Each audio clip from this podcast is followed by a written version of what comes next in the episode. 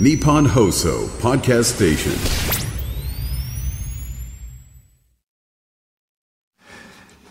12月4日月曜日時刻は午後3時半を回りました FM93 AM1242 日本放送ラジオでお聞きの皆さんこんにちは辛坊治郎ですパソコン、スマートフォンを使ってラジコでお聞きの皆さん、そしてポッドキャストでお聞きの皆さん、こんにちは。日本放送の増山さやかです。辛坊治郎ズームそこまで言うか。この番組は月曜日から木曜日まで辛坊さんが無邪気な視点で今一番気になる話題を忖度なく語るニュース解説番組です。昨日12月3日は one two three で、えー日曜日でございました。ええ。その前が12月2日で土曜日でございました、はい。その前が12月1日で金曜日でございました。で、私、この番組は木曜日までしか担当しておりませんので、ええー金曜日からが12月なので、ですね今回、今日が私にとって12月最初の放送なんでございます。そうだ。12月ですよ。ええもうね、します。12月です、はい先週末もいろんなことがありましてね。ええどうでしょう、増山さん？何ですか？成功した話と失敗した話があるんですが、どっちを聞きたいですか？やっぱり失敗かいや、そっち行きますか。わかりました。失敗がですねええ、二、つほどあるんですけども、はい両方ともね、過去にやった失敗とかなり似てるんだけど、微妙に違うんですえ、ね。天ぷらですか？天ぷらはね、よくぞ聞いてくれました。聞いちゃったどうしよう。天ぷらはね、はい成功話です。ああ、あ、よかった成よ。功した時、ちょっとね、これは短く、あの、終わりますから、はいはい成功した話、話聞いてくださいちょっ。とだけ。はい。えー先週末、何に成功したんですかって聞いてください。先週末何に成功したんですか？5回目の天ぷらチャレンジ。昨日ははい温度管理に徹底してこだわりましてね今まで160度ぐらいまで温度計で測ってから、まあ大体天ぷらって170度ぐらいがいいと言われてるらしいんですが、160度ぐらいまで上げて、それであとこっち準備してる間にまだ温度上がっていくから、ええで、えー天ぷら揚げるんだけども、最初のやつを放り込んだ瞬間にガッと温度が下がって、はい。そっから先天ぷらを入れ続けてる間は絶対もう温度上がらないですね。そっちに熱取られますから。で、出発点の温度を10度上げようと。で、いろいろ行動開始する前の温度を天ぷら油170度に設定して、ええええもう神経質に具を入れてから油の温度を一回一回測るという、ものすごい面倒くさいことをしながら、うん。天ぷらを揚げたところ、はい。成功しました。あらよかった。結局のところ天ぷらが成功するかどうかというのは、衣の分厚さとん油の温度、この二大要素ですね。で、あの衣もですね、えーグルテン分の多い小麦粉を、まあ薄力粉でもグルテン分入ってますから、それを使うときには、まあかなりあの温度を下げて、えー水を入れなきゃいけない。水の代わりに炭酸入れろとかですね。マヨネーズ入れるとかいろんな話があるわけですよ。でも、天ぷら粉というやつ、天ぷら粉という名前がついて売られている小麦粉は、まあ、初めからかなりグルテンの量が少なくなってますんで、だからまあ、まあ、それでもぐるぐるあの、かき混ぜたらダメらしいですけど、ちょっとダマが残るぐらいでいいんですけども、ね。はい。まあ、その衣の分厚さ、この衣の分厚さというのは小麦粉をどのぐらいの水で溶くかによって随分変わまってきますから。た微妙な調整が。それもね、5回目になると なんとなく分かってきました。ね。5回目になると、まあ、そのあたりも分かってきて、ええ。温度管理が一番、ちょっと待ってください。成功話をしてる間に失敗話。成功話でもじゃあ失敗話は多分ね、先ほど2つああると申し上げましたけど、はい2つお話しする時間はないと思いますんで、今日起きた、ついさっきの出来事。はいはい。これがね、まず伏線があるんですよ。最近あの日本料理の高級料理店みたいなところにええお呼ばれで行ったんです。まあそしたらですね、醤油がないんですよ。はい。醤油の代わりに、お刺身の上に、あれはなんゲル状っていうのかな、ゼリー状になった醤油みたいなやつをちょっと乗っけて、ええ。知ってます、醤油かけるんじゃなくて、なんかまあ、煮こごりみたいなもんですね。煮こごり状態の醤油を刺身にちょっと乗っけて、まあそれでわさびもちょっと乗っけたり、生わさびのおろしたやつを乗っけたりなんかして食べるという。だからあの、ドボドボ液体状の醤油じゃない。固形、固体状の醤油というのが、それなりに、まあ今じゃないですけど、ちょっと前ぐらいに日本料理屋で結構流行った時期があったんですが、ええ知ってます？いや、そこまでは。まあ流行ったかどうかともかくとして、その存在はご存知です存在ね。はね、なんとなくイメージ湧きますか、うんだからあ、コーヒーゼリーの醤油版みたいなもんです。はいはいはいね、さて、その伏線があった上で、はい。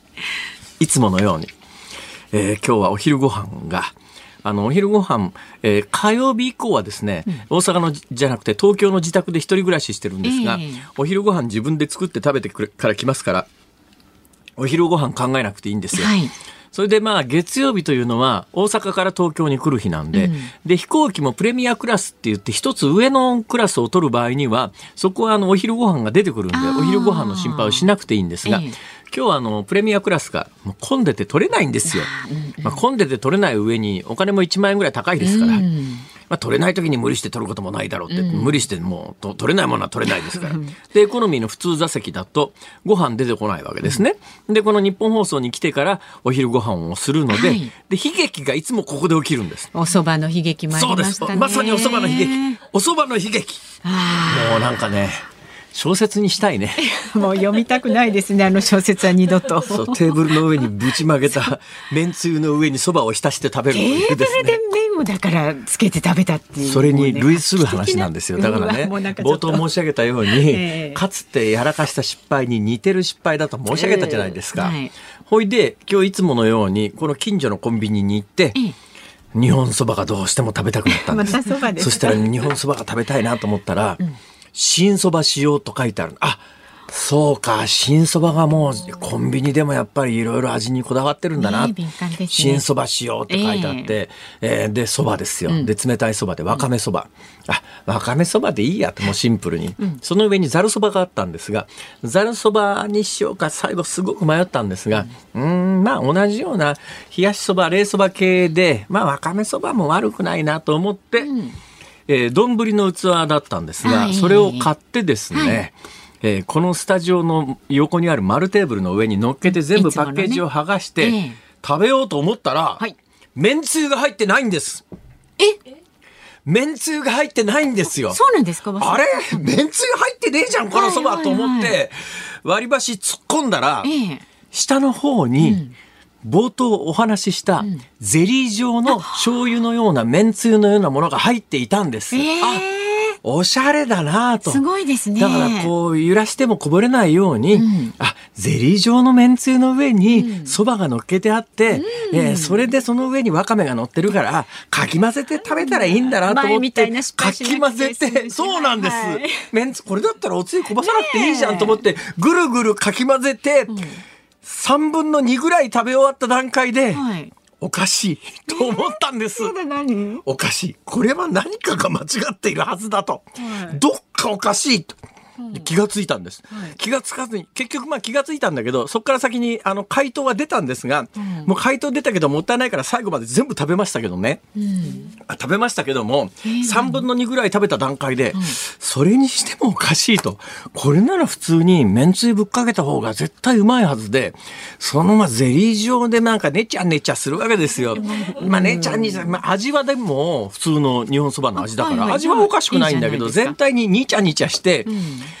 どうだあの醤刺身の上にちょっと乗っかってるあのゼリー状の醤油というやつは、まあまあおしゃれでいいかもしんないけどもそばつゆ全体をゼリー状にするというアイデアはこれはいかがなものかと思って、3分の2まで食べた時に気がついたんです。何ですか？これはあったかいそばをレンチンするやつじゃないのかと。レンジでチンするそばをそのままかき混ぜて食っちゃったんじゃないだろうかと。なるほど、なるほど、なるほど。それでゴミ箱に捨ててあるパッケージを拾い出してきて、確認したら、まさにそれ。レンジで何分。業務用のレンジで何分。家庭用のレンジだと何分って帯にちゃんと書いてあるんだけど、そんなことはもう上にざるそばがあって冷やしそばがあって、下にあって冷たいそばで丼に入ってて、ええ。そのまま食べるもんだと。最初にパッケージ開けた時にめんつゆが入っていないという段階で気がつきゃですね。あーここのあの給湯室に電子レンジかなんかありますよね。あそこへ持ってったら食えたんですけども。そんなこと全然気がつかずにもう冒頭お話ししたように、はいはい。あおしゃれだな最近こういうの流行ってるなと思いながら食べ始めて、はいはい。でもなんか変だと。レンチンしたら普通のあったかいそばになるやつの出汁を全部混ぜて食べてしまったんでございます。あのおすすめしません。食べられますけど。だってそれあったかいくて美味しいように作ってるわけですからね。やっぱりその上にですね、もう一つ私の場合は大きな問題を抱えておりましてですね、はい、1日の塩分量というのを結構計算しながら生きてるわけですよ。えええ、で、あの、というやつは、はいレンチンしてしまって食べると最後、めんつゆ残りますよね、うん、その部分の塩分は取得摂取しなくて済むわけです。そうですね、ところがゼリー状になってるやつをぐっちゃぐっちゃに混ぜて食べたら最後残らないですから、全部のめんつゆを飲むのと同じ効果なんですよ。だから塩分量もおそらく、うん、えー、コンビニ側が想定しているよりもかなり摂取してしまったんだろうなと思うんですけども。えー、失敗について話せというから、はい、失敗その1で話が終わってしまいました。はい、失敗その2は、うん、えー、かつてお話しした交通機関上のトラブルなんですけどもこれはまた後日時間があってリクエストがどうしても聞きたいという方がいらっしゃったら新しい失敗なんですけども新しい失敗なんだけれども、過去の失敗にかなり似てるんで類似点はあるんです。あそうですはい、グーグル君を信じてそのまんま行動したら えらい目に遭わされたという別にグ結果的にはグーグル君の責任ではなくて自分自身の責任なんですが、そのおかげで。今日はですね、ええ。ー、先ほどあのプレミアクラスではなくてエコノミーで来たと申し上げましたよね、はいうん、これで1万円ぐらいあの往復で差額があるんですが、うん、えー、今日私ここへたどり着くために、うん、タクシー代1万円払ってますから。えー、どっから何したんですか？どこ行っちゃったんですか？辛坊さん。もう最後タクシー以外間に合わないっていう事態になってですね。はいもう、えー、で、一本飛行機を遅らせて、難しいでもそれが取れるかどうかもわかんないし、取れなかった時に多分岸田君は怒るだろうなとか考えたら、もうしょうがないタクシーに乗ろうかという事態になって乗ったら1万円ですよ。それは痛い出費ですね。えー、ついこの間まであの大阪は5000円超半額っていうのがあったら多分7500円ぐらいで済んだと思いますが、あれがもうほとんどなくなりましたので。1万円もでしょはい、結構な距離ですね。まあいいです。もうこの話をしだすとまたあと10分かかります そうですね。はい、じゃあそれ改めて。辺で勘弁しといてあげます。わかりました。さあその間にですね電車の情報が入ってまいりました。京急電鉄のホームページによりますと横浜駅で発生した発煙の影響で煙の影響で運転を見合わせていた京急本線は先ほど全線で運転を再開しましたただダイヤの乱れが出ていますのでご利用の方はご注意くださいさあ、ズームそこまで言うか。この後はお知らせを挟んで、ズームフラッシュ。週末から今日にかけてのニュースをチェックします。辛坊さんが独自の視点でニュースを解説する特集コーナー、ズームオン。4時台では、イスラエルとハマスの戦闘が来年のアメリカ大統領選挙に及ぼす影響につきまして、アメリカ政治に詳しい明治大学教授の雲野元夫さんにお話を伺います。5時台は日本大学の林真理子理事長がアメフト部の対応などをめぐって4時から会見この後行うということなんですが現場で取材中の日本放送の小永井和穂アナウンサーに伝えてもらいます。で、今週も番組のエンディングでお送りするズームオンミュージックリクエスト。あなたの選んだ一曲をお送りしますが、今日のお題はレンジでチンして食べるそばをそのまま食べた時に聞きたい曲。レンジでチンするそばをそのまま食べた時に聞きたい曲。はい、えー、ちょっと選曲の理由もね。食べられないことはないんですけどね。まあ、かなりちょっと不安を抱えながら、でもこれ温めて食べるやつを温めなくて食べて大丈夫なんだろうかとか、いろいろ考えるんですね、これが。ではありますけど、ベストな食べ方はやっぱり温めた方が、ね、そうですよね。そうするように作られてるはずですからね。ね一番美味しいっていうことを考えてね、想定して作ってるでしょうから。でもね、これ絶対同じ失敗やらかしてる人はそこそこいると思うな。お話聞いてるとね、それはちょっと間違えるテーブルの上にこぼしためんつゆすする人あんまりいないと思いますけどね。それね聞いたことないですしやりたくもないですし見たくもないですしねもう全然 そうですか。はいはい。えー、何事も経験ですよ。そうですか。はい、リクエストも、えー、z o o m zoom アットマーク一二四二ドットコム X で参加される方ハッシュタグ漢字で辛坊治郎カタカナでズームハッシュタグ辛坊治郎ズームでお待ちしております。さあでは続いてこの時間は外為ドットコムプレゼンツマーケットインフォメーションです。最新の株と為替の情報を外為ドットコム総研研究員の上原修平さんに伝えてもらいます。上原さんよろしくお願いします。よろしくお願いいたします。外為ドットコム総研の上原です。東京株式市場日経平均株価は前週末の金曜日と比べまして200円24銭安い3万3231円27銭で取引を終えています。また、トピックスにつきましては、金曜日と比べて19.87ポイント低い2362.65で取引を終えています。円相場につきましては、現在1ドル146円70銭付近で取引されています。東京市場の円相場は9月11日以来の水準へ上昇しました。前週末金曜日にアメリカ連邦準備制度理事会のパウエル議長の発言を受けてアメリカの早期利下げの点見方が広まりますとドル売りが加速しました。その流れを引き継ぎ円は一時146円20銭台へ上昇しています。この後の海外市場ではアメリカの早期利下げの見方を変えるほどの重要イベントが控えていないこともあり引き続き円買いドル売りに傾きやすい相場展開となりやすいと見ています。以上株と為替の情報をお伝えしました。上原さんありがとうございました。ありがとうございましたガイタミドットコムプレゼンツマーケットインフォメーションでした。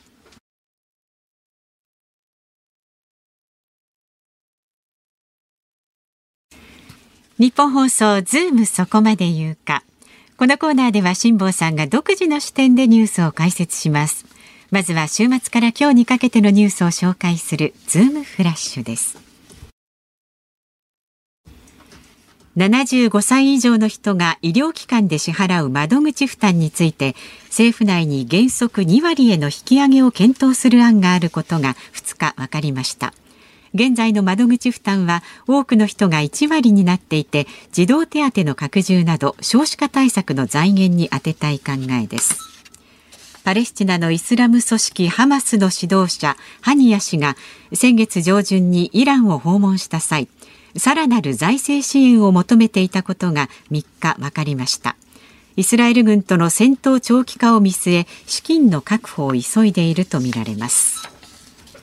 北朝鮮の朝鮮中央通信が3日偵察衛星運用室が任務に着手したと伝えました。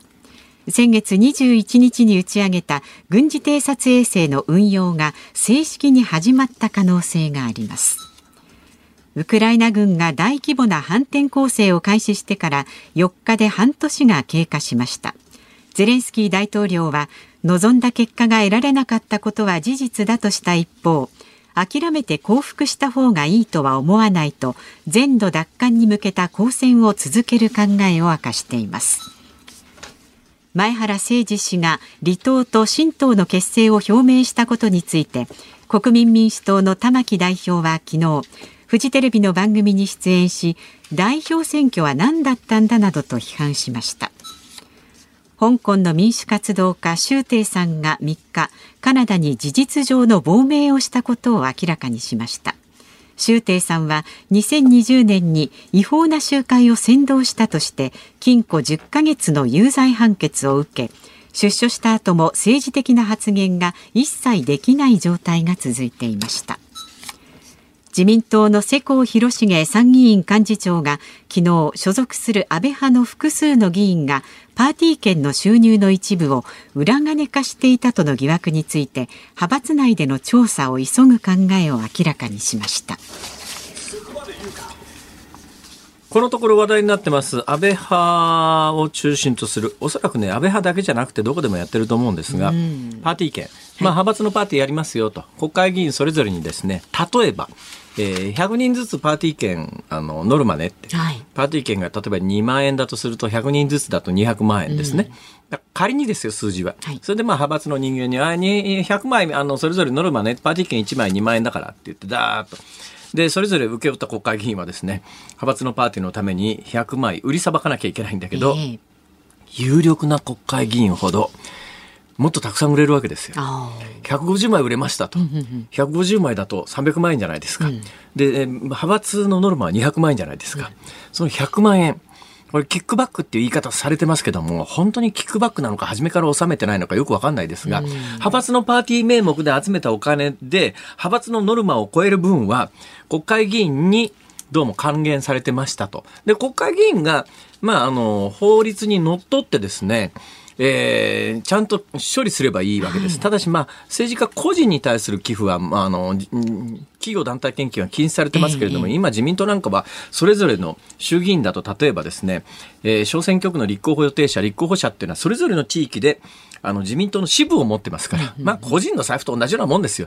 そこに入れちゃえば完全に合法ですから。で、そこに入れちゃって、はい。それで届け出してりゃ、あの、問題にならないんですが、どうもこの手の金はそういうところにも書いてないと。完全に裏金で懐入れちゃってるんじゃないの？となると、有力議員ほどやってる可能性が高いということですよ。有力議員じゃないとですね、できない。100人のパーティー、パーティー券売りさばくのがカツカツで、うん。まあ、あの、全く人脈の乏しいとか、駆け出しの、みたいな国会議員の人たちは、場合によったらもう派閥に200万円、自腹切って納めて、パーティー券売れない、ただでも、ただでももらってくださいっていうケースもありますんで、だからこういうところで裏金でキックバックが生じるのは、有力な国会議員ほど、やってる可能性が高いと。そういう話で、ちょっと今後これ大きな問題になっていくだろうと思います。その一つ前の、はいこの番組にもかつて電話で出演してくださったことがある香港の民主活動家の周庭さん。はい本名はこれ、アグネス、あ、本本名じゃないね。あの、香港、台湾では英語名の名前で呼ばれることが多いんですが、アグネス・チョウさん。っていう言い方される時もありますが、この番組でも出ていただいた周庭さんが、カナダに、カナダに事実上の亡命をしたことが明らかになったということで驚いたんですよ。何が驚いたかって。ええ周庭さんって、香港出てたのって話で。これがねそうです同時に報じられたんですが、はいはいあのー2021年の6月だから今から2年半前に無許可集会を扇動した罪で、はい服役してたんですがね。この時に出所したんですね。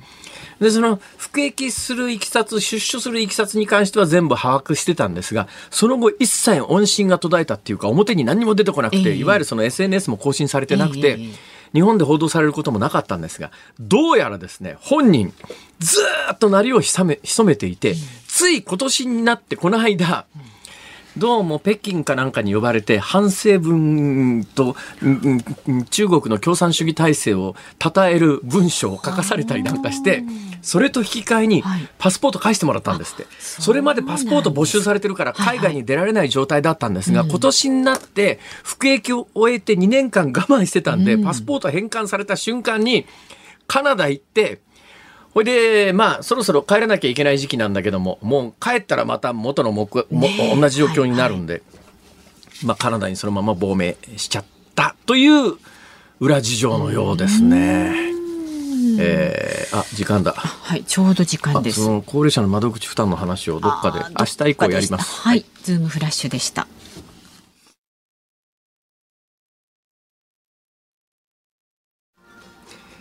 12月4日月曜日時刻は午後4時を回りました。日本放送から辛坊治郎と。増山さやかでお送りしています。ズームそこまで言うか。メールをいただいております。はい皆さんありがとうございますありがとうございます。辛坊さんのね、オープニングトークについて。千葉市美浜区の竹弘さん、会社員の方で54歳の方。今日のオープニングトークはとっても面白かったです。今までで一番笑ったかもしれませんそうですかということですよ。ありがとうございます。ね、温めて食べるお蕎麦をそのまま食べてしまったのは災難でしたねどうせだったら気づかなかった方が幸せだったかもしれませんねそれはあのそう思います。えうん別にそういうもんだな。最近のお蕎麦はおしゃれになって、あおつゆがこぼれないようにしてあるんだとかで。終わりますかねそこでね別にその後お腹がでも痛くなりゃ別ですけども、今のところ大丈夫です。はい。変わらないで該当の商品をぜひ僕も食べてみたいのでこの後コンビニに行って探してみようと思いますよそうそうちゃんとねあの、ええ温めて食べてください該当の商品ですか？え、うんあのローソン中ところのですね、新蕎麦を使ったわかめ蕎麦です。美味しそうちゃんと食べてくださいねたよ。帰りにもう一回買って帰ってね、同じやつをお家で食べる。そうそうそう。食べ直しですよ。あ それから、静岡県静岡市清水の正樹さんですね。レンチンのそばをそのまま食べた辛坊さんを笑いたくもなったのですが、なんだか哀愁を感じてしまって切ない気持ちになりました。まあ、そうですね、ありがとうございます。たまに出張で泊まるビジネスホテルに電子レンジがなかった時の寂しさ。そうですね。あのコンビニには必ずありますけどね。あのあもうホテルにあるだろうと思って持って帰ってなかったらもう一遍コンビニに行くのもね寂。しいですよね。でね、私はそばの経験はありませんが、温めて食べようと思って買ったパスタ。レンジがなくて冷え切った状態で食べた時にはとても悲しい気持ちになりました。それは悲しい。一応ビールも買ってあったので余計にその冷たさが悲しかったものでした。そうですね。あったかいパスタ。もう最近あのコンビニの商品本当よくできてますからね。いや美味しいですよねコンビニの冷凍のね、えー、食品ね。そうですか。まあまあ何事も経験とはい、うん、ご苦労様です。一回失敗しとけばね、二度目はなかなかしませんから。だけど、それでもお腹壊れないようにできてんですね、今の製品は。あ、そうですね。そういう間違って食べる人も多いんだと思いますよ。うん、そこまで考えてだから完全に生でレンチンしないと、うん、なんかあの害が出るような商品は多分並んでないんじゃないかな。それはそうなんじゃないですか、ちゃんとだって。ということは今度あのラーメン一遍やってみよう。レンチンするラーメンレンチンしないで食べたらどうなるか。やってください。いろいろ試してみてくださいよ。冷やし中華みたいかな。そういうことですよ。冷やし中華みたいな、本当？いやわかんないけど。適当なこと言わないでください。でもねそばだったらいけるんじゃないですかね。そば系だったらね。そうかな。うん。はい、ご飯物よりはいいと思いますが、さまだまだメッセージお待ちしております。メールで送ってくださる方は zoom zoom アットマーク一二四二ドットコム。旧ツイッター X で参加される方ハッシュタグ漢字で辛坊治郎カタカナでズーム。ハッシュタグ辛坊治郎ズームでお願いします。で番組のエンディング今日あの月曜なんでね5時35分までの放送になりますから。そうですよ5時29分ぐらいになると思いますけれども、ズームオンミュージックリクエスト、あなたの選んだ一曲をお送りしますんで、お送りください。レンジでチンするタイプのそばをそのまま食べた時に聴きたい曲。難しいかもしれませんが、選曲の理由と一緒に、ズームアットマーク 1242.com までお願いします。さあ、この後はイスラエルとハマスの戦闘が来年のアメリカ大統領選挙に及ぼす影響について、明治大学教授の海野素央さんに伺います。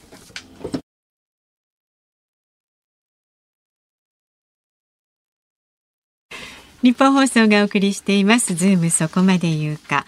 この時間特集するニュースはこちらです。イスラエルとハマスの戦闘が来年のアメリカ大統領選挙に及ぼす影響は。戦闘休止合意の期限が切れイスラエルとハマスの戦闘は再び激しさを増していますが実はこうした中ガザ情勢が来年のアメリカ大統領選挙の行方にも大きな影響を与える可能性がありとりわけ再選を目指すバイデン大統領の悩みの種になっているといいます。一体どういったことなのでしょうか？この時間はアメリカ大統領選挙に詳しい明治大学教授の雲野元夫さんにお話を伺います。お世話になります。お忙しい時ありがとうございます。こちらこそお世話になります。ありがとうございます。いや最近ねアメリカ大統領選挙おそらくあの変わった候補者が出てきてないせいなのか何なのかよくわからないですけどもあんまり報道されなくなってですねどうなってんだろう、はい、だいぶ近づいてきたのになとか思うんですけども今どんな状況ですか？いやもうあのイスラエル・ハマス一色ですよ。それに、ね、それで、ですけど国内もですね、はい、特に若者がですね、えー、パレスチナに同情的なんですよ。アメリカの若者。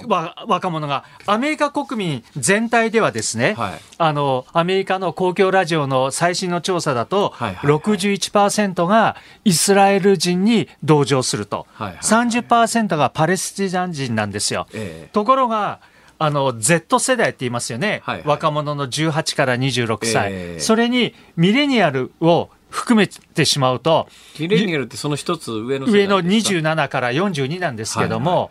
その47%がイスラエルで、ええ、50%がパレスチナ人に同情するっていうことで逆転するんですよ。なんで上の世代はイスラエル派が多くて下の世代はパレスチナに同情的な人が多いんですか？これやはりですね、え、第二次世界大戦の時のアメリカがすぐにユダヤ人を救えなかったというですね、はいはい、そういったですねやはり第二次世界大戦というのがあのいわゆる上の世代にはあると思うんですけども、若者っていうのはもっと人権とか、はい、あの違った見方をしてますよね。えー、ですからその軍事支援に対してもですねあのやはり若者は削減という方が多いんですよ。えー、で人道支援も多いんですよ。はいですから、そこがですね、あの、世代によって分かれてる。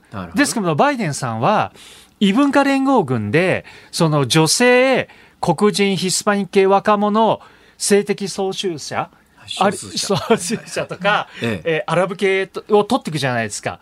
ですから若者がそこで投票に行かないと2016年のヒラリーさんヒラリー・クリントンさんのようになってしまう可能性あるわけですよ。2016年のあのトランプ大統領の1期目の選挙は私あの投票日にニューヨークにいましたけど、はい、もうびっくりしました。だって下馬評はもう間違いなくヒラリー・クリントンが大統領って話で、はい、川沿いの巨大なコンベンションセンターにですね、もう全世界からのプレスを集めて、もうヒラリーが当選したらここで全世界に向けて当選の挨拶をするっていうんで、すごいセキュリティのもと、巨大なコンベンション会場が抑えられて、プレスのテーブルもずらーっと並んで、もう民主党はもう確実にヒラリー・クリントン、それで一方同じ日にトランプ大統領の陣営見に行ったら、花から当選するつもりないので、トランプ大統領系のホテルの一室かなんかの宴会場みたいなところで、当選したらここでやります。あ、これ花から当選する気ねえわと思ったら、蓋ひっくり返、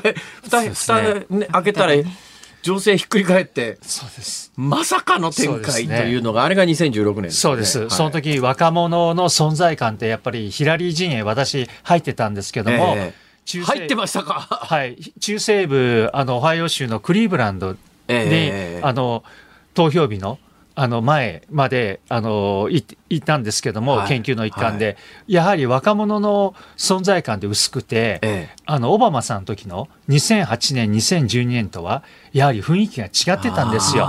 その人たちが投票に行かなかったん行かない家にいる、え、そうするとバイデンさんも、今回のこのイスラエルこのハマスのガザ情勢っていうのは若者票に、あの影響を与える可能性出てくるんです私の持ってる、まあ、ステレオタイプなイメージかもしれませんが、バイデンさんって民主党ですよね。そうです。で、まあ、どっちかっていうと、民主党の方が人権であるとかっていうようなことを重視するかなと。そうすると、まあ、パレスチナ寄りの人も多いのかなとも思う一方で、今のバイデンさんの発言を見てると、えー、もう完全イスラエル支持ですよ。ね。そうなんです。どういうことになってるんですか？それはですね、バイデンさんが演説で語るんですけど、ええ、50年前、ええ、バイデンさんが30歳の時、はい、上院議員の時に、イスラエルを訪問してるんですよ。それがあの第4次中東戦争の前なんですよ。はははそれでその時にメイヤーっていう女性の首相がいまして、ええ、ゴルダ・メイヤーっていう首相に会って、はい、その時メイヤー首相がバイデンさんに、え、あなたはなんでそんな不安そうな顔してるんですかと。イスラエルには秘密兵器がありますと、ええ、我々はどこにも行きませんって語ったのが、ええ、バイデンさん曰くですよ、はい、非常に印象に残ってて、そのトップとしての決意、それにバイデンさん、非常に感銘を受けたんですよ。それがあって、イスラエルに対するこう特別な肯定的な感情っていうのを一つ持ってるんですよ。個人的ながあるんですよ、リーダーとして。あるんです。それと、えーもう一つ、あの、辛坊さん、増山さん、もう一つあるのは、イスラエルのロビー団体なんですよ。はい、で、イスラエルのロビー団体は、えあの、APAC っていう、あの、大きなロビー団体あるんですけど、えー、あと J ストリートっていうのがありまして、はい、J は11種のユダヤの J で、そこがバイデンさんを前回の大統領選挙で支持して資金を出したところなんですよ。ほうほう。ですからやはりバイデンさん、今回も J ストリートというイスラエルのロビー団体から支持をもらいたいわけなんですよ。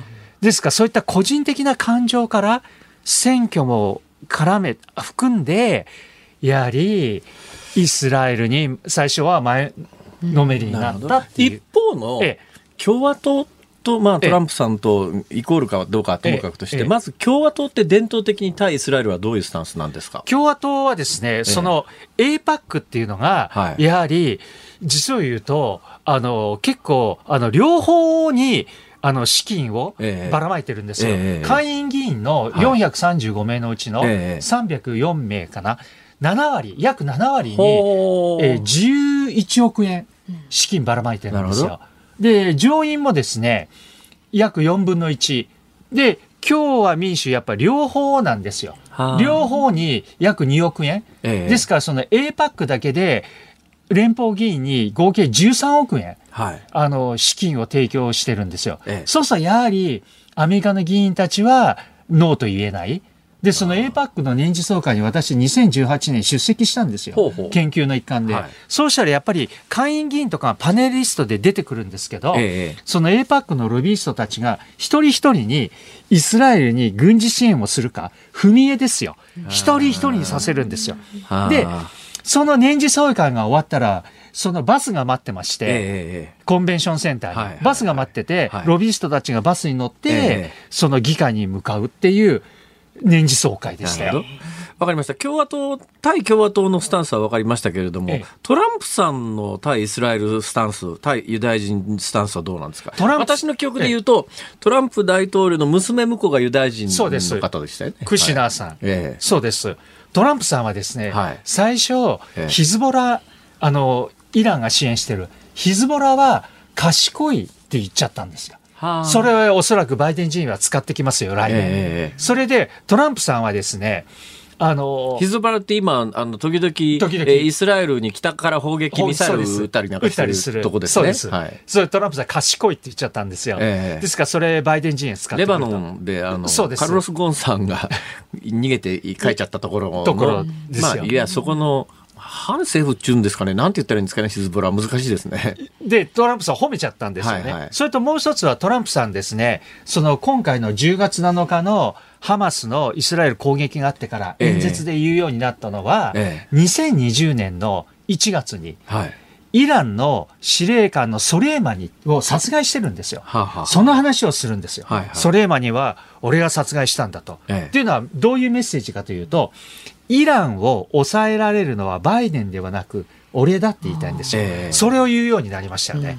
あの、10月7まあイランを日以降。抑えられるということは、あの、今回紛争の一方の当事者になっているハマスを抑えられると、間接的に抑えられるっていうのと同じ意味ですね。そうです。解決できるのはええバイデンではなくて俺だっていう意味で、ええソレーマニ司令官を殺害したはい2020年1月の事件を、ええー演説で言うようになりましたね。ええはい。どうなんですか？具体的にどっちが大統領になったらどうなるって予想がつくんですか？いや、これやはりバイデンさんはですね、はい今、アラブ系からも支持を失ってるわけですよね、これで。はいはいはいそれで、連邦議員に一人だけパレスチナ系の女性の議員がいるんですよ。ええタリーブって言いまして、ええタリーブがですね、そのバイデンは大量虐殺したと。で、我々は、まあ、投票しないって言っちゃってるんですよ。はそれで、あともう一つですね、あの、全国イスラム民主評議会っていうのがありまして、ええそれはですね、その、もう、停戦しろと。はいもし我々の声が無視されたらですね、ええガザが血で赤くなるように、はい激戦州もええ赤くなるだろうと。赤くなるつまり共和党のそうです、色ですね。はいそういうふうに言ってるわけです。はあでバイデンさんもですね、対応間違った面はあるんですよ。というのは、10月7日にハマスが攻撃して、ええその4日後にですね、はい。ユダヤ系のリーダーたちをホワイトハウスにご招待して、ええで、それを公開にして、次の日にユダヤ系寄りの声明出してるんですよ。はところが、パレスチナ系呼んだのは、ホワイトハウスに呼んだのは18日後ですよ。ええそこの差ってあるんですよ。で、しかも、アラブ系、パレスチナ系呼んだ時は非公開にしてええ、声明も出さなかったんですよ。バイデンさん。これ日本ではあまり語られてないんですよ。そこを怒ってるんですよ。なんだと、この対応が。ユダヤ系とアラブ系の対応いや、それね、最近私もニュースでアンケート調査かなんかで、あの、アメリカのパレスチナ系の人たちが怒ってて、えー次はバイデンに投制投投票しないって言ってるっていうニュースは、把握してるんですが、ええ。その時に感じたのは、えだからといって、ええ。トランプが勝っても別にそのパレスチナ系の人が得することはなかろうないでと、ないですよお素朴に思ったりしたんですけど。いや、おっしゃる通りで、ええだってトランプさんは、あの、蛇の話するんですよ。はあ蛇の話っていうのは2016年にやって、してたんですよ、よくスピーチで。どんな話？でそれ比喩で使うんですよ。えであのもう本当でもう弱ってる蛇がいて、女性がですね、その蛇を助けて家に持ってきて、はい比喩で言ってるんですよ、トランプは。え蛇にミルクをやって、食事をやったら、蛇が生き返ったんだと。元気になったんだと。ええそしたらその蛇が女性に噛みついたって言って、え蛇を移民に例えてるんですよ。あで、今回、その話をまた始めたんですよ。あの、ど先週の土曜日もしてましたよ。アイオワ州で。はあヘビの話をはあ。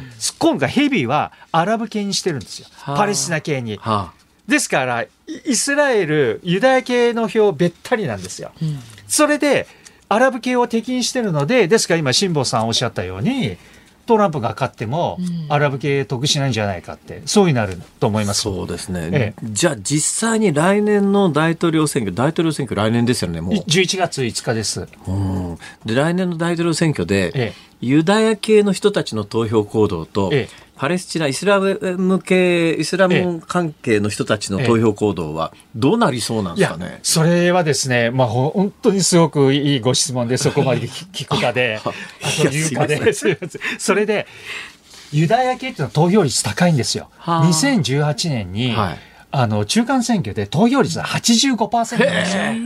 で、ユダヤ系っていうのは推定で750万人ですよ。はい多いですね。アメリカで。それで、多い、多いんですよ。で、成人だと520万人、580万人なんですよ。ところがですよ、ところがパレスチナ系って17万人しかいないんですよ。それは少ないわ。少ないんですよ。で、アラブ系も350万人ぐらいなんですよ。ですから、投票率がユダヤ系っていうのは高いので、大統領にとって、あるいは政治家にとって頼れる有権者なんですよ。えーですから、票を考えた場合に、ユダヤ系についた方がやっぱりいいわけですよ。ちなみにウクライナ系って100万人しかいないんですよ。ですから、やはり、ユダヤ系を取った方がいいっていうことになるし、APAC、J ストリートがお金も出してくれる、はい、政治資金も出してくれる、票もついてくる。ええっていうことですよね。まあ、ユダヤ系700数十万人は決して少ない数字ではないけれども、ええ、よくアメリカ政治で言われるのは、あの、ユダヤ系は700何十万人しかいないけれども、いわゆる福音派キリスト教っていう、もう非常にあの、聖書に忠実な、原理主義的なキリスト教徒は、ものすごい数アメリカにいて、この人たちは、あの、旧約聖書も聖典の一つで、旧約聖書にパレスチナの土地はユダヤ人に与えるって、神様が言ってるっていう話で、うんアメリカの相当なあのマジョリティのキリスト教の皆さんが実はイスラエルより。イスラエル寄りですよ。そうするとトランプさんはもちろんキリスト教右派の票欲しいし、ええ、彼らたちは反移民なので、はい、ですから蛇の話をするし、うん。え、あの明確なんですよ。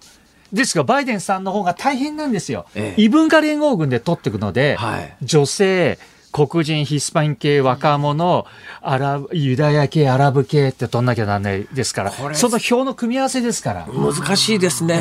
あの選挙期間中の発言ってどこをターゲットにしてどう言っていったらいいのかって、バイデンさんものすごい難しいそこのバランスとか中立性。はいっていうのが難しい、ね、今の話を総合すると、大統領選挙でトランプさんの方が、あの有利な感じもするんですが、そうとも言えないんですか？今のそのイスラエルとガザの情勢が、票の取り方から言うと、バイデンさんの方がハードルが高くなってますよね。なるほどね。それは言えると思うんですよ。えー、トランプさんの方がシンプルにいけますよね。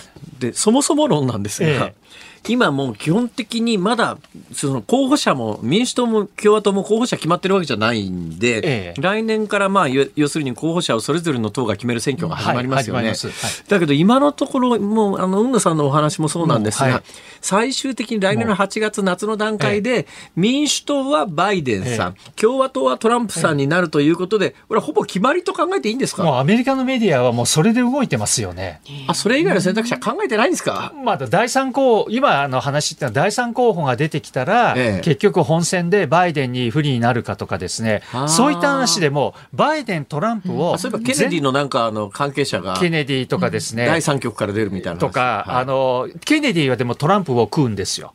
逆に。なるほど。ですけど、他のまだ候補がいて、ええ、バイデンを食う可能性があるっていうことで、はい、ですからもうアメリカのメディアが、もうバイデン対トランプを大前提でも語ってるんですよ。なるほど。えとそれ以外の動きってなさそうですかね？なんか突然アメリカって大統領選挙が始まってから、なんか突然聞いたことのないような人が出てきて、あれよあれよと思う、思う間に夏に候補になるってケースがあるじゃないですか。えー、ですけど今のところはもうあのバイデン対トランプで、もう前提ですよね、そしてバイデンさんがこのイスラエル・ガザの情勢にどのように対応していくのかっていうとこになってますよね。そのあたりも含めてですね、えー、なかなか放送では言えないこともあると思うんで、ね、今度なんかイベントがあるというふうに聞きました。明治大学あのリバディアカデミーってありまして、はい、それあの社会人ご退職された方を対象にあのこの2024年アメリカ大統領選挙の講座をですね、えー、作りまして、えー、12月の16日土曜日なんですけども、はい、対面とオンラインありますので来年もですね投票日11月5日なんですけど、えー、その前に2回やる予定です。これ誰でも参加できるんですか？あもちろんですよ。リバティアカデミーはものすごいたくさん講座持ってます。1回いくらですか ?1100 円です。それあの、対面でも、オンラインでも同じです。オンラインでも同じで。はい12月今から対面申し込んでいけるんですか、あもちろん辛坊さんいらっしゃったら増山さんと。いやもうすごいいつですか？12月16日の。え来週の土曜日じゃないですか？え来週の土曜日9日ですよ辛坊さん。その次。あ12月16日。来週で合ってるんだ。4日ですから。そうですよ。あ、そうそうそう。来週16日。ごめんなさい。講師がこんなこと言ってて。大丈夫ですか？大丈夫です。来週12月16日土曜日。海外にいる予定ですね、今。からだな。うん、そうです。対面とオンラインもあります。はい。ズームでも参加できるということで、料金が1100円。あの、番組の X の方にもリンクを貼っておきますのでね。ぜひ、海野さんの講座を聞きたいという方参加してください。リアルな会合に参加すれば、目の前にリアル海野さんがいらっしゃるんです生海野です。それは興奮しますね。ぜひこれはちょっといやでも生辛坊生増山さんの方が興奮しますよ。私はそこ比較の問題じゃない比較じゃないですか。ありがとうございます。皆さんのねお話ぜひお聞きになってください。今日はお忙しい中どうもありがとうございました。失礼いたします。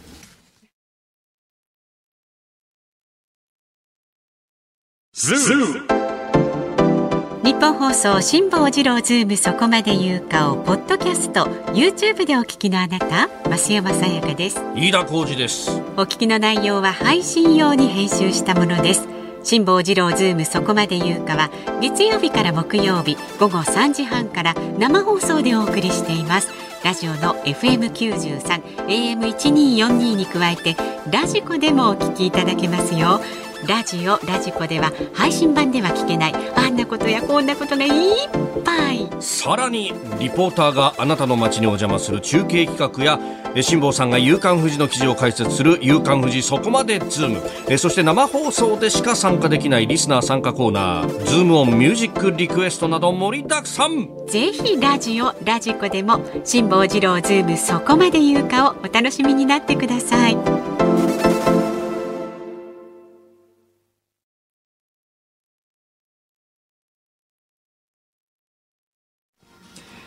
12月4日月曜日時刻は午後5時を回っています。こんばんは辛坊治郎です。こんばんはニッポン放送の増山さやかです。ズームそこまで言うか。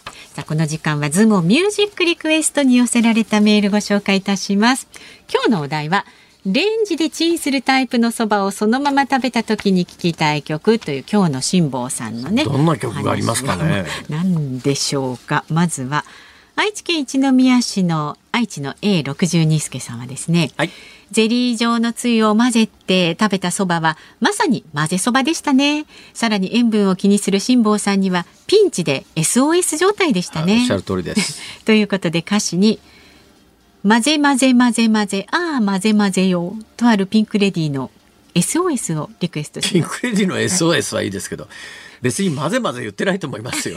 混ぜ混ぜ。ダメダメよですあ、そうですそうですそうです。はい、ええー、大丈夫ですか松山さん。えっと続いて横浜市港北区の64歳のパンチラ夢工房さん。リクエストはテリサテンさん時の流れに身を任せよろしくお願いします。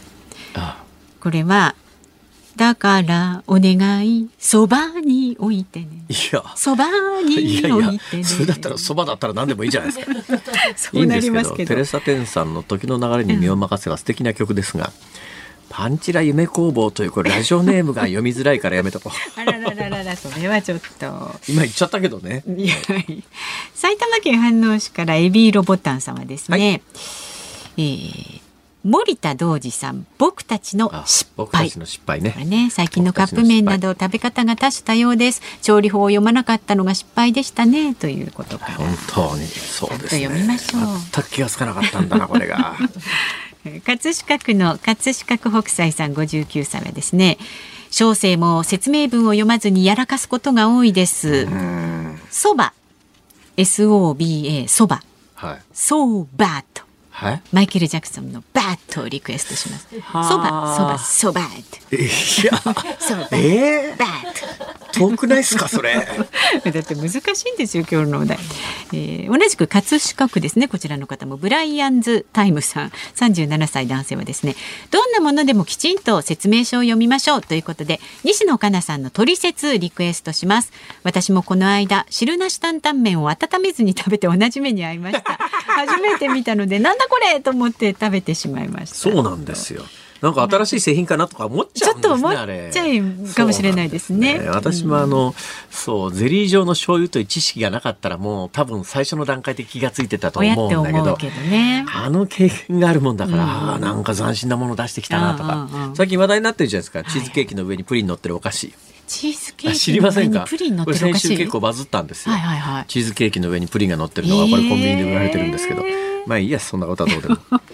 さあどういたしましょう。ズームオンミュージックリクエスト本日は西野カナ取説あもうやっぱり取説は大切ですよ。最近取説がないあの家電とかも多いですから、ね、だからアップル系のやつないですからね。iPhone とか取説ついてないんで、うん、なんか結構私たちの世代は本買っちゃうんですねこれが。ああ調べるためにね、えーそうなんですよ。でね、こんなメールもいただいております。はい、大田区の59歳のモンスタートラウトさんがですね、あの握り寿司までコンビニでレンチンされてしまいましたっていうメールありましたが、この方は握り寿司レンチンして食べてます。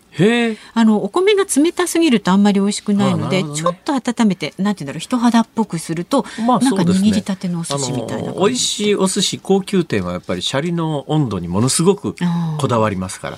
まああのコンビニであったかくしとくとやっぱり腐敗の可能性があるので、ね、冷蔵庫で冷やしちゃいますけど、うんうん、まあおっしゃる通りですね。まあ、こうやってだけど他のハンバーガーハンバーガー温めるのと同じように温められたらね。そこまで温めちゃうと多分お刺身がカラッカラに生焼き魚になっちゃいますからね。ちょっとお寿司じゃなくなっちゃいますからね。これ微妙なね、えー、時間加減大変かと思いますがご意見ありがとうございました。えー、メールは24時間お待ちしておりますので、ズームアットマーク魚外してご飯だけレンチンして上に乗せるか。それで戻すのが一番めんどくせえな。そうだけど、手間をかけると美味しくなるかもしれません。さあ、X で参加される方は、ハッシュタグ辛坊治郎ズームで参加してください。お待ちしております。ニッポン放送辛坊治郎ズームそこまで言うか今日最後に特集するニュースはこちらです日本大学の林真理子理事長がアメフト部の対応などをめぐり今日4時から会見。先ほどのニュースにもありましたが違法薬物事件を受け一度はアメフト部を廃部する方針を決めた日本大学ですがその後部員らが撤回を求める要望書を提出するなどし大学側は1日正式決定を見送る方針を明らかにしました。こうした中林真理子理事長がアメフト部の今後などについて説明する会見を今日午後4時から開いています。この時間は現場で会見を取材中の日本放送の小永井和穂アナウンサーと電話がつながっています。小永井さんよろしくお願いします、よろしくお願いします。今どちらですか？のまさに記者会見が行われております。千代田区九段の市ヶ谷駅近くにあります日本大学本部の大講堂のえ外に今、記者会見がまさに続いているところなんですが、ちょっとあの抜け出してきまして、えあのそうですか。はい。え、記者会見何時からですか？記者会見が4時から行われているんですが、ええ、あの終了の予定が6時までと2時間という予定なんです、ね、今ちょうど半分くらい質疑応答が行われているところですね。どうなんですか？最初に林さんが何か、理事長の林真理子さんがお話をされて、その後質疑応答に入った感じですか？な何が行われてるんですか？そうですね、あの林理事長、そして第三者委員会の、えー、この議長ですとか、またあのこのアメリカンフットボール部の薬物事件に関する調査やあの再発防止策を検討してきた方々含めて合わせて3人が、えー、登壇しておりまして、まず林理事長が、えー、冒頭、えー、謝罪の言葉を、えー、述べて、今こう、質疑応答が行われているというところですね。なるほど。えー、っと、学長、副学長に、その、まあ、第三者委員会は、まあ、やめろというような、確か結論を出したと思うんですが、はい、学長、副学長は今日は出てこないわけですか？高井学長と澤田副学長は、この記者会見には欠席して、で、えー、結局、えー、減俸、お給料が、えー、減額50%という処分が日会で決まった林理事長のみ出席しているということですね。なるほど。あの、学長、副学長は、まあ、あの、辞めろというような話になってますけども、まだ辞めてないんですよね。はい、そうですね。あの、澤田副学長は年内で、酒井学長は年度末3月末ということで、まだ辞めてはいないんですよ。ああ、うん、その副学長が、まあ、先週あたりのニュースで大きかったのは、副学長が林真理子理事長を名誉毀損で訴える、訴えたんですかね、これはもう。はい。で、その部分も、こう、質問が出たんですけれども、ええ、やはりそこはこう係争中の案件ということで、こう詳細なコメントは差し控えさせていただきますと、うん、で結構その時のやり取りがあったこう音声テープみたいなものもこう、ね、あるというあの報道があったんです。ええあ、切れちゃった。ちょっと音声が切れてもしもし。こらがいさん。聞こえてませんか？あ、じゃあ一旦電話かけ直します。何か理由はわかりませんけれども、はい、きっとね、これが、うんあの、某国との中継なら、絶対切られちゃったよねっていうところだけどね。そうですね。某国ではなくて国内で。これから一番やばいところを、小永さんが喋り始めた瞬間に、それ察知して、回線落とせ回線つながったそうです。もしもし。はい。辛坊さん、松山さん。はい、聞こえてます。大丈夫です。なんか今、やばいこと言おうとして回線落とされたみたいですよ。そうだったんですか？いや、知らないですか？危ない危ない。いやいや、危ない危ないじゃない。で、あの、その、えー、その澤田副学長とその林理事長のやり取りについては、まあ、係争中なので差し控えさせてさっきね、あの、録音テープがあるかないかみたいな話をし始めた瞬間に音声が切れたんですけども、はい、その録音テープはどっちが持ってるっていうことですか？どちらが持ってるかまではちょっとあの明かされてはいないと思うんですけれども、えー、それについては林理事長はあのちょっとテープを聞いたことがないし、であの報道で林理事長が澤田副学長にこう辞任を迫ったという、ね、あの報道があったんですが、そこについてもあの私はテープも聞いてないし、そういうことを言ったかどうか、うん、記憶はあるのかと問われても、うん、テープを聞いていないのでと、あのそこについてはこう明言をしなかったというところでしたね。あの名誉毀損の訴えを起こしている副学長というのは、もともと検事だった、いわゆる辞め検という元検事でって検事を辞めて副学長になった人ですから、はい、いや、まあいや、捜査の手法なんかは熟知してる人なので、将来の訴え、係争に備えて録音してた可能性はあるかなとか思っちゃったりなんかするんですけど。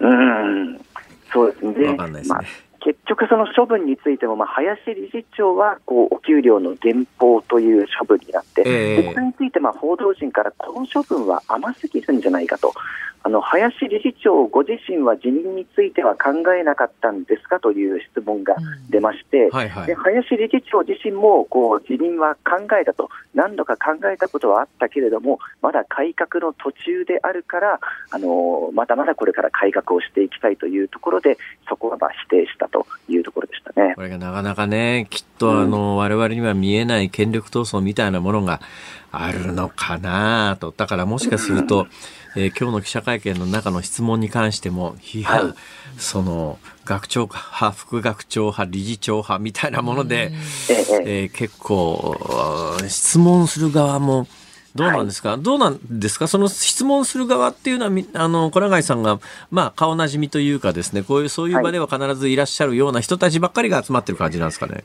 そうですね、この理事長の会見も含めて、何度かこう第三者委員会の記者会見なども行われているんですけれども、えー、全体的な顔ぶれとしてはこうほとんど同じ、まあ、あの例えば先日のあのジャニー旧ジャニーズ事務所関連の取材で訪れていた、えー報道陣の方々もかなりこう見受けますし、はあはあ、日本大学に限定したというところではないのかなと思いますね。なるほどね。どね。えーはい、どうですか？質問に関しては、あの、えー、自由に質問して、自由にあのフリートークでお答えになるというような、そんな雰囲気ですか？そうですね、結構一人がこう何問も2問も3問もこう質問をして、それに対して返っていくと。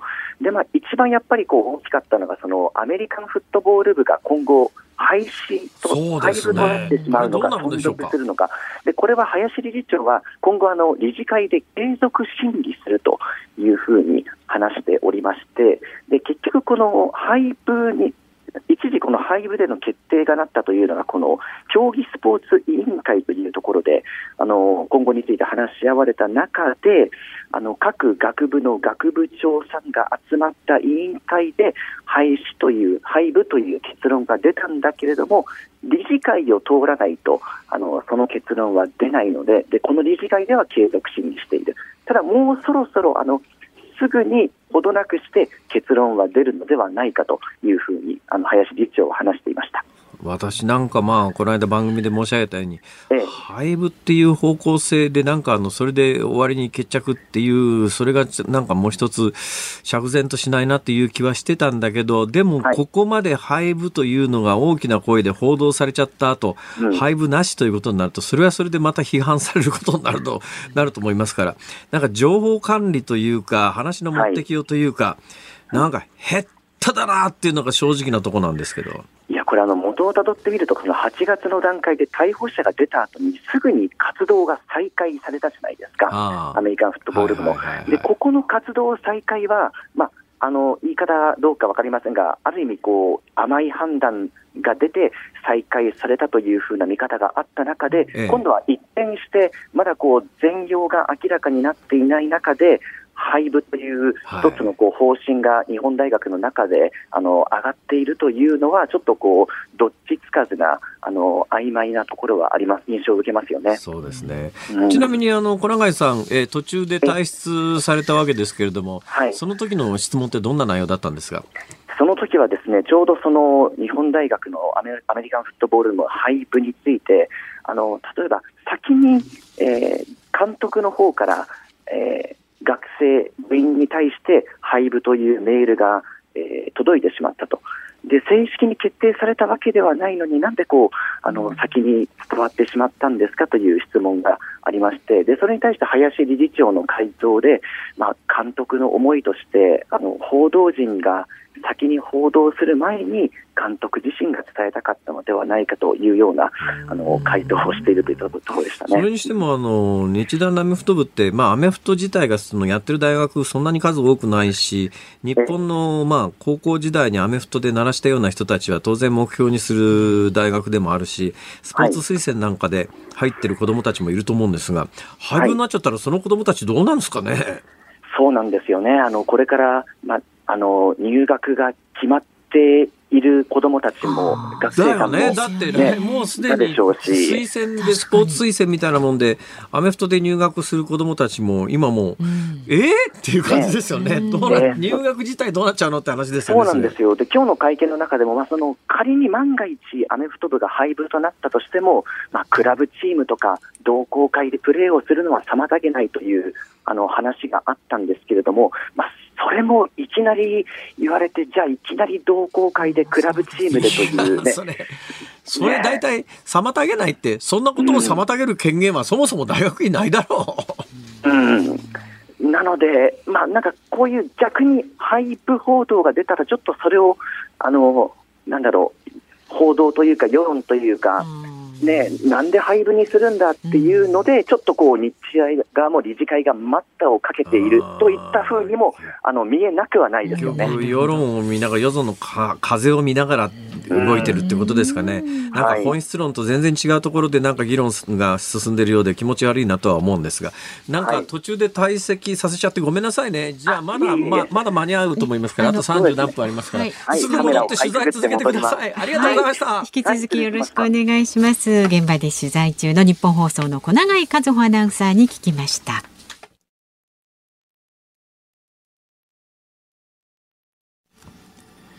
ズモミュージックリクエストをお送りしたのは東京都葛飾区ブライアンズタイムスさん、神奈川県ドレミさん、足立区俊彦さん、お三方からのリクエストです。西野カナトリセツ。